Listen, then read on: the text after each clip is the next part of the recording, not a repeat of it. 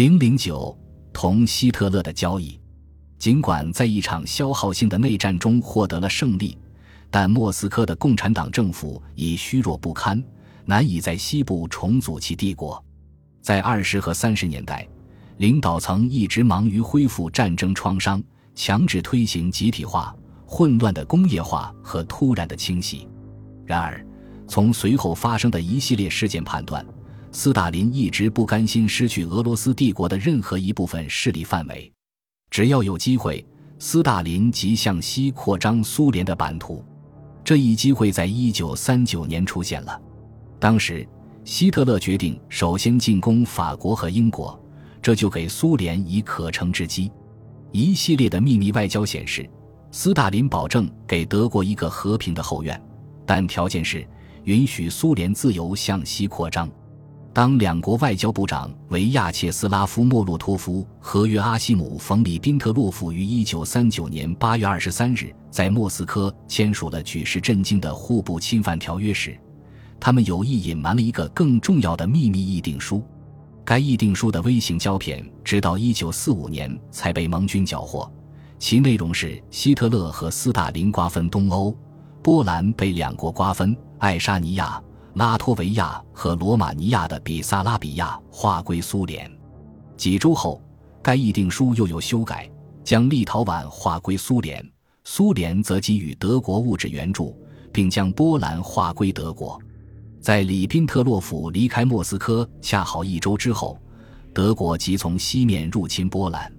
九月十七日，苏军从东面发起攻击，迅速占领了纳粹让给苏联的领土。在这年秋天，苏联还进入了波罗的海独立国家。一九四零年六月，这三个绝望的国家在枪口面前请求加入苏联。八月，苏军占领了罗属比萨拉比亚，随即也将它并入苏联。一九四一年夏至的晚上，希特勒转而进攻苏联，迅速占领了被斯大林侵占的那些地区，并向前推进。但在希特勒被击败后，除波兰部分地区外，斯大林不仅设法收复了全部失地，而且还扩大了版图。波兰边界向西移动，占领了德国的一些地区，但其东部的许多地区则被纳入白俄罗斯、立陶宛和乌克兰。东普鲁士部分地区成为俄罗斯联邦的一个州——加里宁格勒州，它曾被立陶宛分离出去。捷克斯洛伐克最东端地区。外卡尔巴阡被纳入扩大了的乌克兰版图之中。摩尔多瓦苏维埃社会主义共和国重新成立，以纪念从罗马尼亚夺回比萨拉比亚。作为战败的德国盟国，罗马尼亚除了同意割让，别无选择。美国和大多数西方大国虽在反希特勒的战争中同苏联结盟，但从未承认苏联兼并波罗的海沿岸三国的合法性。不过，对苏联在欧洲扩张版图并将结果写入合约或其他国际协定之中，美国并未表示异议。斯大林及其所有的继任者，包括戈尔巴乔夫，对西方的不承认政策都不当回事。西方的政策已落后于时代，只能损害西方自己的利益。当西方清楚地认识到苏联的边界将被永久地固定下来时，他将不得不改变这一政策。当斯大林将一个接一个的国家并入自己的帝国时，他或许从未想到，他和希特勒瓜分领土所引起的政治震动，已经使这些国家受到了毁灭性的打击。斯大林的遗产——虚假的民族国家，这些并非斯大林唯一的过失。另一过失可追溯到苏联刚成立的时候，作为人民委员。斯大林在一九二年苏联正式成立时，对其结构的确立发挥了直接影响。以后，他保留了这一结构，只在一九三六年的宪法中做了一些具体修改。此时，他已大权在握，因而认为是他确定了苏联的基本特征，并非没有道理。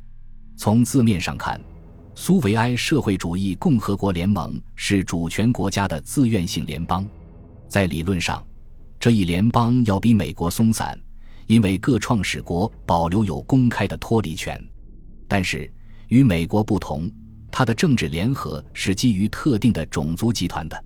生活在一定的领土范围内的每一种族集团被赋予政治实体的地位。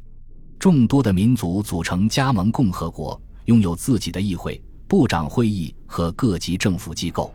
在此以下还有自治共和国，它类似于加盟共和国。事实上，随着时间的推移，已发生一些改变，但没有脱离权。大多数自治共和国位于俄罗斯苏维埃联邦社会主义共和国境内。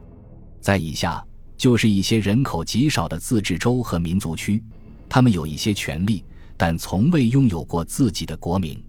这种结构的根据在于，每一民族都有自治权，并以自己的名义组织政治实体来保护其利益。然而，在苏联的整个历史中，这一理论只是一种幻想。事实上，这个国家一直是采取单一形式进行统治，民族和地方利益并不是考虑问题的原则。之所以如此，是因为这些宪法实体并没有实际政治权利。苏联所有的政治权力都集中在共产党手里，而苏共又是以高度集中的方式组织起来的。虽然除俄罗斯以外的其他加盟共和国都有自己的共产党。但这些政党都被莫斯科视为一个单一组织的省级分支机构，正是这种单一的政党构成了苏联专制结构的支柱。各共和国和其他实体只是一种点缀，虽然好看，却不具备结构性的功能。然而，这些实体还是存在下来了，尽管他们受共产党的控制，但仍有自己的政府结构。这种政府结构形式上类似于特殊的民族集团。一旦苏联开始对外开放、发展某些民主机构时，所谓民族自治的虚假性就昭然若揭。